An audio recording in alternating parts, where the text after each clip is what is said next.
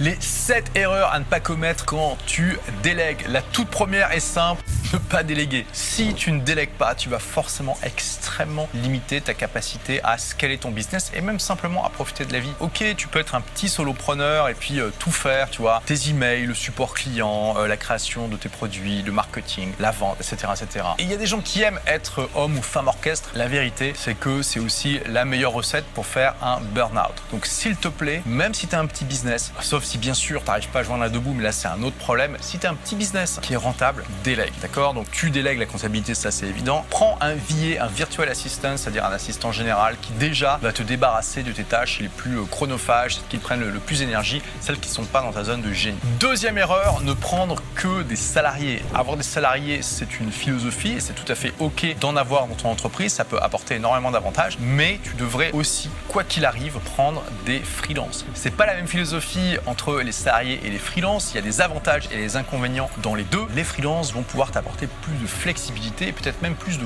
compétences rapidement dès le début. Troisième erreur, ne recruter que dans ton pays. L'époque où on était obligé de prendre des gens dans un rayon, admettons, de 10 ou 20 km autour de sa boîte est révolue. Aujourd'hui, tu as accès à des talents dans le monde entier. Si tu regardes cette vidéo, c'est que tu parles français. On a la chance que le français est parlé dans des dizaines et des dizaines de pays différents. Il y a énormément de compétences et puis aussi par plein d'expats qui sont situés dans le monde entier. Je me rappelle la toute première assistante de recherche que j'ai pris pour mon livre Tout le monde n'a pas eu la chance de rater ses études. C'était une Française qui vivait à Dubaï, qui avait accompagné son mari là-bas et qui n'avait pas de job sur place. Et elle était très contente de pouvoir travailler à distance comme ça en français. Donc vraiment, quand tu te débarrasses de cette limite géographique et que tu vas chercher dans le monde entier, tu démultiplies en fait tes capacités à trouver des gens compétents qui en plus vont être ravis de travailler pour toi. Quatrième erreur, ne pas utiliser Upwork, U-P-W-O-R-K.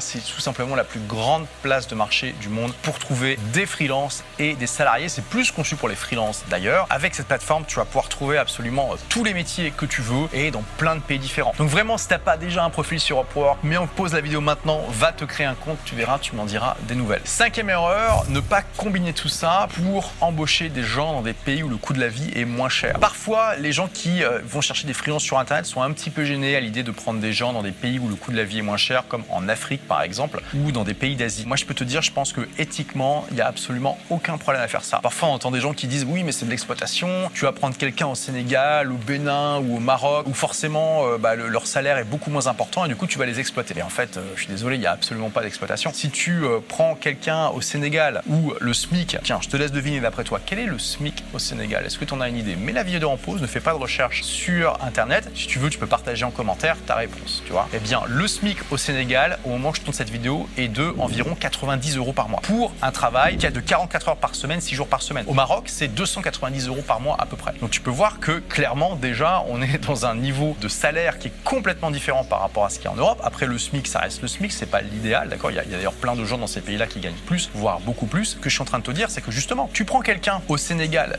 tu le payes 5 euros de l'heure. C'est déjà infiniment supérieur à ce que la plupart des gens vont gagner. Tu lui donnes un métier respectable qu'il peut faire de chez lui, souvent avec des horaires flexibles. Moi, par exemple, dans mon entreprise, il n'y a absolument pas d'horaire de bureau. La personne peut se lever à 14h du matin ou à 6h du matin et faire le Miracle Morning. Je m'en fous, elle fait ce qu'elle veut. Voilà, elle s'organise comme elle veut. Tu donnes des conditions de travail qui sont juste exceptionnelles avec un très bon salaire. Et pour toi, c'est moins cher que si tu prenais euh, quelqu'un euh, en Europe ou en Occident. Donc c'est vraiment du gagnant-gagnant. Il n'y a pas d'exploitation là-dedans. Le seul point où on pourrait débattre et se demander si effectivement il n'y a pas un problème éthique, c'est de dire oui, d'accord, mais du coup, si je prends quelqu'un dans un pays comme ça, ça fera un emploi en moins euh, dans mon pays, ça fera un, emploi en moins en France, en Belgique, en Suisse, ça dépend de où tu me regardes. Et je te dirais, c'est en partie vrai, mais en même temps, pour le coût d'une seule personne dans ton pays, tu peux en prendre deux, trois, quatre de ces personnes dans ces autres pays où le coût de la vie est moins cher. Ce qui va te permettre de développer ton business plus. Et ce business, comme il va être plus développé, il va apporter davantage de valeur à la société, il va aussi payer plus d'impôts et tout ça. Donc tu vois, c'est pas du blanc ou noir, c'est assez complexe. Et personnellement, l'analyse que j'en fais, c'est que c'est extrêmement éthique de faire ça. C'est une manière bien plus efficace d'aider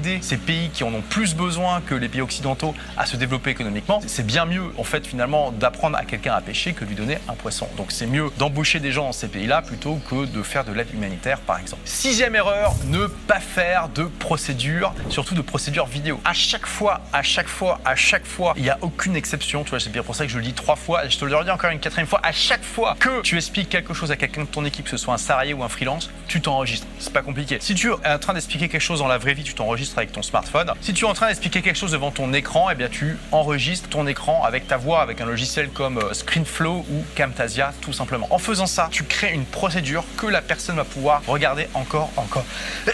C'est marrant ça. Je me suis dit, est-ce que je réussi à finir ma phrase? Et non, l'univers en a décidé autrement. En faisant ça, tu vas te créer une procédure avec exactement le même temps qu'il te faudrait normalement pour expliquer quelque chose, que la personne va pouvoir regarder encore, encore et encore à chaque fois qu'elle ne saura plus exactement comment faire. Plutôt que de te poser la question, elle pourra regarder la vidéo. Si jamais elle n'a pas compris quelque chose, elle peut revenir en arrière. Tout est expliqué clairement et ça va te changer la vie. À terme, tu vas avoir comme ça toute une bibliothèque de procédures vidéo que n'importe qui dans ton équipe va pouvoir aller consulter pour faire les tâches sans avoir besoin de te redemander à chaque fois. En plus, si tu dois prendre quelqu'un pour le même poste dans ton entreprise, tu peux juste donner le répertoire qui le concerne avec toutes les procédures vidéo, lui demander de regarder et ça va te faire gagner un temps fou. Et enfin, septième erreur, ne pas toujours, toujours être à la recherche de quelque chose à déléguer à ton équipe. Et quand je dis ton équipe, c'est à la fois l'équipe que tu as déjà et l'équipe que tu n'as pas encore. En tant qu'entrepreneur, si tu veux scaler ta boîte et même si tu veux juste profiter de la vie en ayant un business au service de ta vie, tu dois toujours être à la recherche d'une chose supplémentaire que tu peux confier à ton équipe et éventuellement à quelqu'un que tu vas recruter. À chaque fois en fait que tu es en train de travailler avec tes petits doigts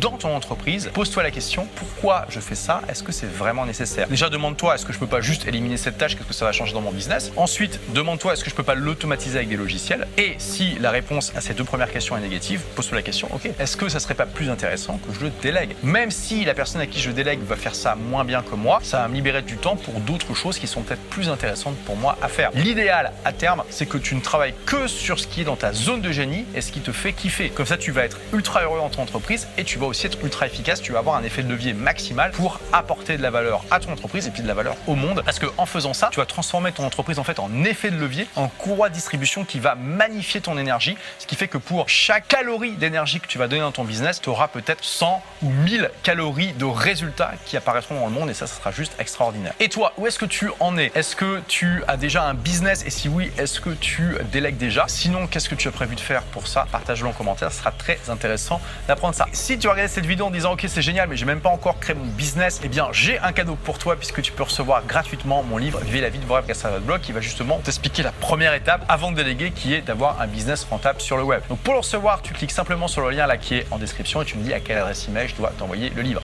Merci d'avoir écouté ce podcast. Si vous l'avez aimé, est-ce que je peux vous demander une petite faveur? Laissez un commentaire sur iTunes pour dire ce que vous appréciez dans le podcast tout simplement. Ça aidera d'autres rebelles intelligents comme vous à trouver le podcast et puis à être inspirés tous les jours ou presque par lui. Merci et à très vite pour de nouvelles aventures.